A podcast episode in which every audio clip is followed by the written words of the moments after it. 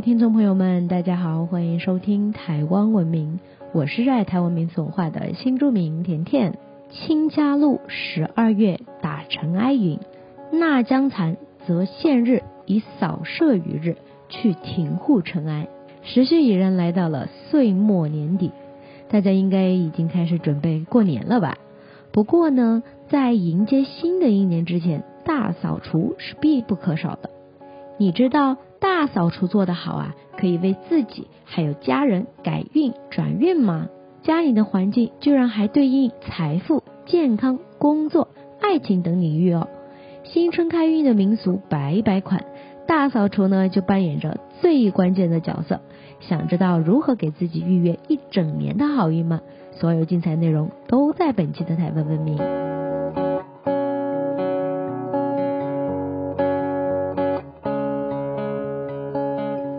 民间岁末大扫除啊，又称为除残扫尘，这个习俗呢由来已久。据说啊，早在尧舜时代就已经有了。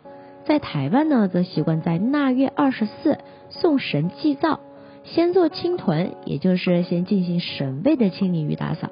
如果神明或祖先的香炉啊有结块，还必须先过筛，因为呢民间认为香炉会蓬松啊，赚钱才会轻松。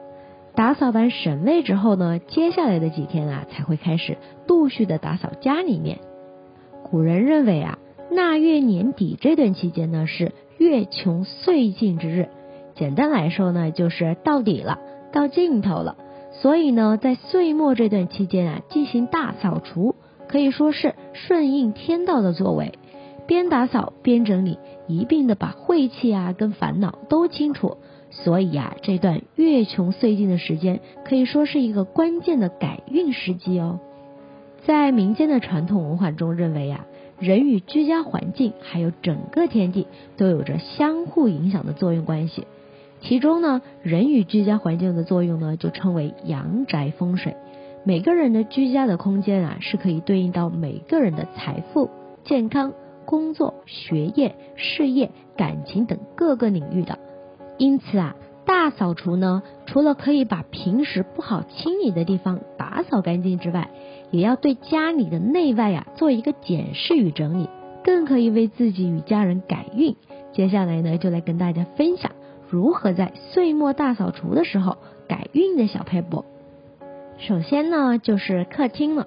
客厅呢是家人共同的活动空间，也是亲友到家里做客啊最主要的地方。因此啊。客厅啊，就关系到家人的事业运与贵人运。客厅沙发呢，如果一直有破洞啊，或是灯泡故障受损，那就代表着家里人的工作啊不会太顺利哦，恐怕很难得到客户、长官的赏识。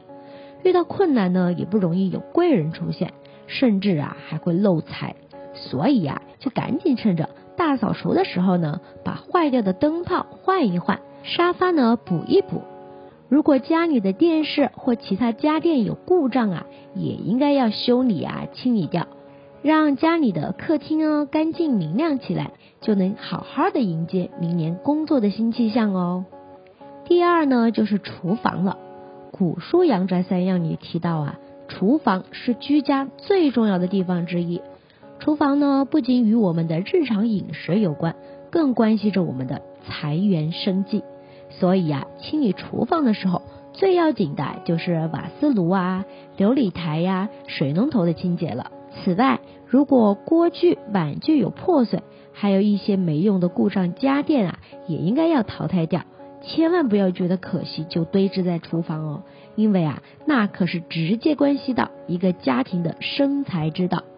另外，琉璃台与排水管则是关系到我们肠胃道的健康，也要定时疏通清理哦。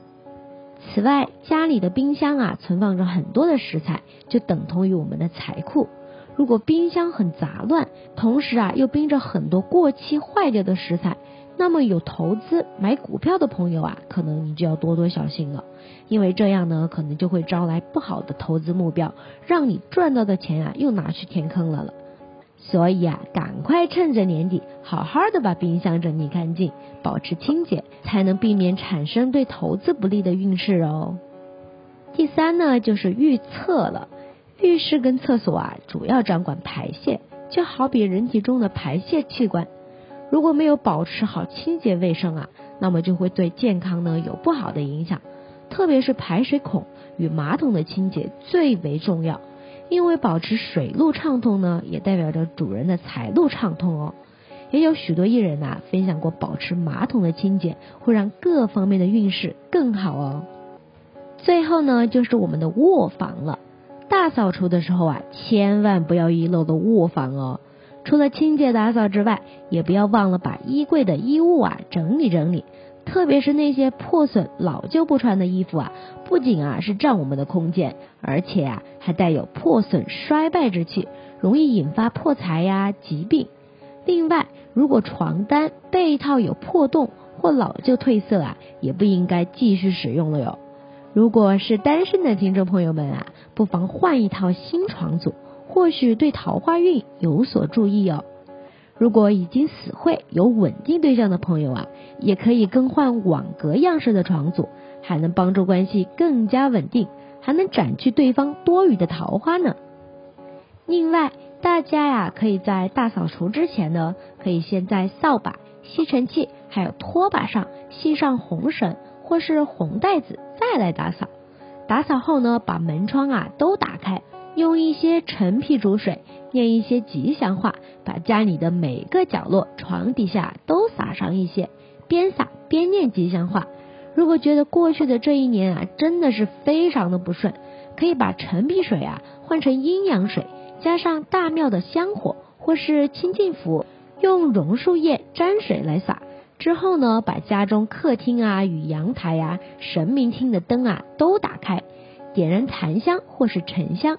让香和灯持续的点到正月初一，就能让家里头的气呀焕然一新。听到这里呢，不知道听众朋友们对除旧布新有没有了更深一层的领悟呢？我们在清洁环境啊，除了打扫卫生的同时，也是对自己这一年来的各方面的表现与作为呢，进行一个整理与形式。有了总结，有了检讨啊，就有了进步。在岁末年终之际，为自己除晦换气，让家里呢焕然一新，也让自己啊好好的重新启动。接下来呢，才能好好的影响纳福接好接满新的运气。下期呢，我们会跟大家分享如何在新年头预约一整年的好运，还有二零二二年的财位在哪里呢？春节可以如何的开运招财呢？又有什么需要该注意的地方呢？今天的内容呢，就先跟大家分享到这边啦。如果你知道有其他有趣的说法，或是我们错过的哪些重要的内容，也欢迎大家留言提供分享给我们哦。想要知道更多有趣的民俗文化吗？可以在脸书搜寻台湾文明，按赞追踪哦，或者直接搜寻台湾文明，关注我们的官网。我们下次见。